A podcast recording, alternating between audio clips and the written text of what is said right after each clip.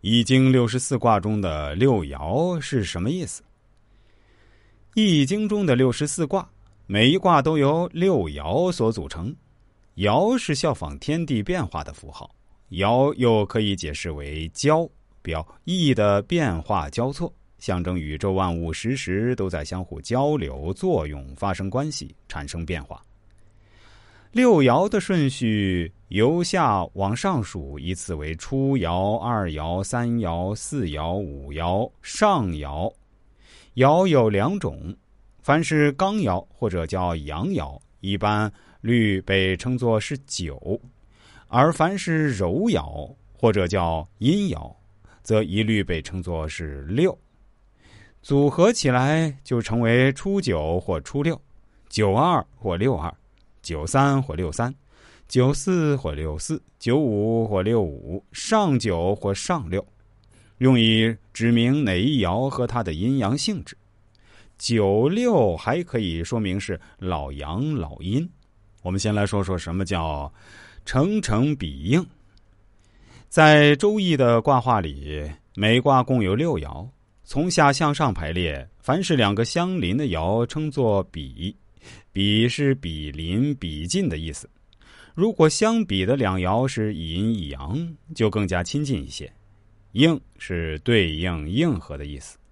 每个六爻卦都是由两个三爻卦上下重叠而成。如果把上下卦分开看，它们各自有第一爻、第二爻、第三爻。如果上下卦连成一体看，上卦的第一爻就是全卦的第四爻。第二爻就是全卦的第五爻，第三爻就是全卦的第六爻。这样，初爻与四爻，二爻与五爻，三爻与上爻就有了相对应关系。应是一种应和应援，有应当当然是好事儿。但这种对应关系要从同性相斥、异性相吸的义理上去观察。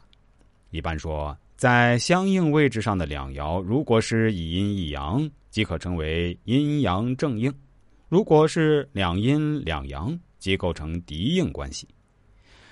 承与承是相邻两爻的关系，承就是传承的这个承啊，在下承接，承也就是乘坐的乘呢，是乘驾在上，相邻两爻。